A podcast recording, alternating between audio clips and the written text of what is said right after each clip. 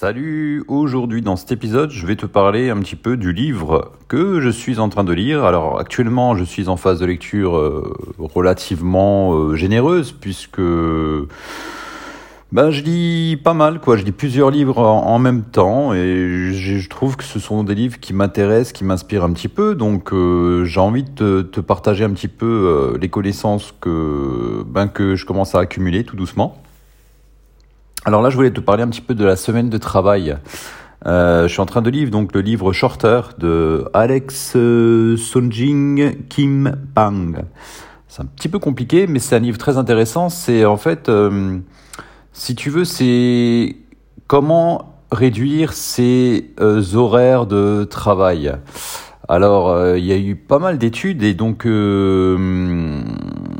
notamment aux États-Unis, hein, un petit peu comme d'habitude, parce que c'est quand même un petit peu les précurseurs, un petit peu de la productivité, de l'amélioration des conditions de travail, mais pas que. Euh, tu sais, on est quand même dans des sociétés où on prône, il faut toujours travailler plus, euh, être beaucoup plus productif, euh, se donner de plus en plus par rapport à la société, par rapport à notre boulot, il faut s'investir, il faut se sacrifier. On entend souvent ça au détriment souvent de la bah, des salariés hein, qui eux euh, subissent la pression de leur euh, patron, pas toujours, mais naturellement. Mais quand même, il y a quand même pas mal de pression. Il y a aussi de la compétition par rapport à d'autres collègues. Il y a aussi le marché du travail qui est souvent sous tendu. C'est quand même compliqué. Il y a aussi pas mal de, de, de chômage. En plus de ça, si tu rajoutes un petit peu le Covid et toutes les difficultés qu'ont eu les entreprises ces derniers temps, tu vois qu'on est quand même dans une période assez problématique. Même si, bon, avec le vaccin, ça commence un petit peu à s'améliorer. Euh, bon, après, je, sais qu'il y en a peut-être qui sont contre le vaccin et ainsi de suite. Moi, je ne vais pas rentrer dans cette polémique. Hein. Bon, à titre d'information, euh, j'étais quand même au début hyper sceptique, hein, ce qui est tout à fait normal, comme c'est un vaccin quand même assez euh, nouveau pas réellement assez de recul, je suis d'accord. Mais après, bon, je pense aussi un petit peu à autrui, à ma famille, bref. Euh, je me suis fait vacciner à titre d'info. Mais et puis puis voilà quoi.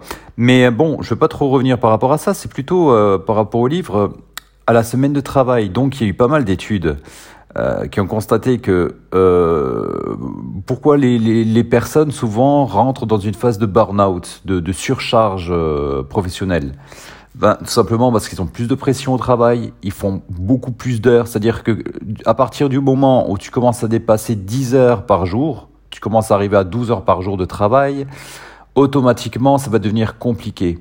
Si tu fais ça sur le long terme, automatiquement, tu vas être en phase de dépression. Pourquoi? Parce que 12 heures de travail, tu peux pas être productif, c'est pas possible. C'est-à-dire que automatiquement dans tes journées, euh, tu vas avoir des moments de creux, tu vas être fatigué, tu vas manquer de concentration, le stress va finir par s'accumuler tout doucement, ce qui va entraîner une grosse fatigue, une perte d'énergie. Et qui dit grosse fatigue, perte d'énergie, risque d'accumuler beaucoup plus facilement des petits rhumes, des petites maladies. Euh, tu vas également manquer de confiance en toi. Pourquoi? Parce que tu verras peut-être forcément que les résultats ne seront pas euh, euh, ceux que tu souhaitais, hein, ceux qui t'étaient escomptés. Et donc tout ça va entraîner bah, forcément euh, une baisse de morale. Et qui dit baisse de morale, sur le long terme, au niveau de l'entreprise, ben, elle, va euh, diminuer ses, ses, profits, forcément, puisque les salariés seront beaucoup plus stressés, moins productifs, moins efficaces. Et il y a eu beaucoup d'études euh, où euh, ils ont fait des tests pour travailler en fait 4 jours par semaine. Alors au début, tu dis bon, 4 jours par semaine, ça paraît peu.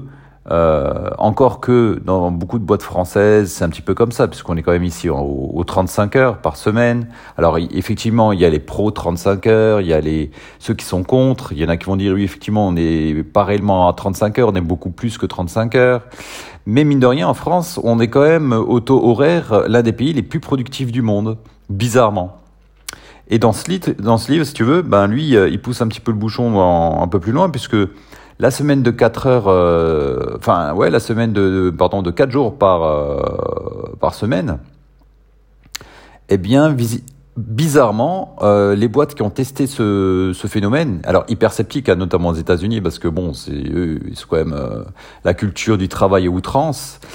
Et même en Corée, hein, ça a été testé, en Australie également, euh, eh bien, ils ont constaté une augmentation euh, du chiffre d'affaires des entreprises, une augmentation de la productivité, euh, plus de temps libre pour les salariés, ça augmentait la créativité.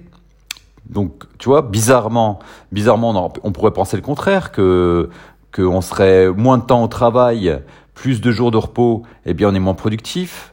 Euh, l'entreprise va diminuer justement son chiffre d'affaires, eh bien, c'est tout le contraire. Visiblement, euh, ça améliorerait euh, le rendement de, de pas mal d'entreprises, euh, notamment en Corée, pour des boîtes aux États-Unis de paddle qui construisaient des paddles, des boîtes de marketing, même des boîtes d'immobilier, enfin pas mal de finalement de, de boîtes où quand ils ont commencé à mener ces fameux tests, forcément les salariés étaient super sceptiques. Pourquoi? Parce que quand les, les patrons annonçaient ça à leurs euh, salariés, ben les salariés se disaient oui mais euh, on va nous diminuer nos temps de travail, mais euh, qu'est-ce qui se passe? Notre, notre salaire va-t-il diminuer? Eh bien non. En fait, c'était vraiment diminuer le temps de travail, c'est-à-dire passer à quatre jours de travail par semaine, tout en gardant la même le même salaire.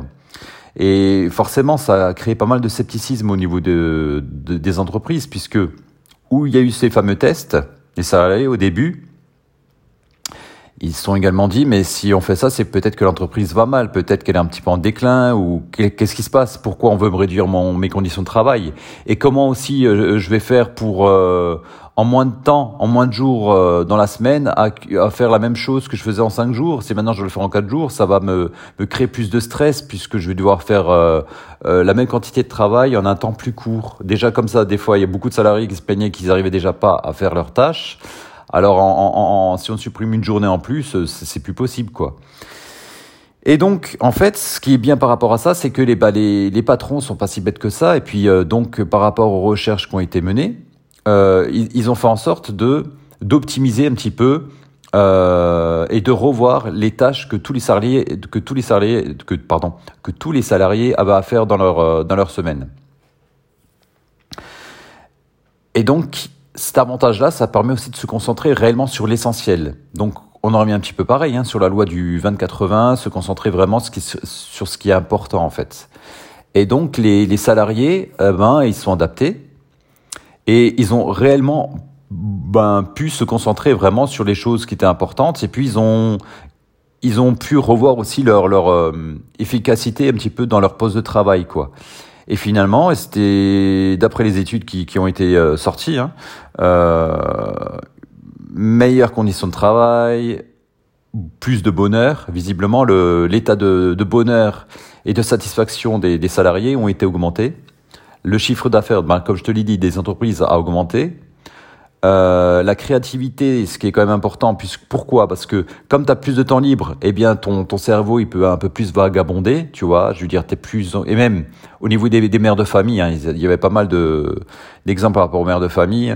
Euh, déjà, euh, finalement, souvent euh, les femmes, vous les femmes, hein, faut être honnête, quand vous avez un travail, vous avez un deuxième travail à domicile, puisque vous occupez des enfants, vous faites le ménage, et ainsi de suite. Alors je dis pas que les hommes ne font pas, s'occupent pas des enfants, ne font pas le ménage, mais quand même, on constate aussi un petit malaise dans la société, même en France, où euh, les femmes sont un petit peu euh, dénigrées au niveau salarial et pas réellement d'égalité, même si ça s'améliore, c'est pas encore tout à fait euh, au top.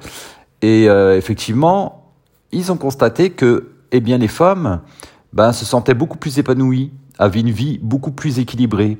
En fait, finalement, les gens ben, se sentaient beaucoup mieux, moins de burn-out, moins de, moins d'arrêt de travail, euh, un meilleur équilibre de vie, une meilleure, gestion de vie. En fait, c'était du, vraiment du gagnant-gagnant. Gagnant pour l'entreprise, plus de profits, plus de bénéfices, plus de résultats.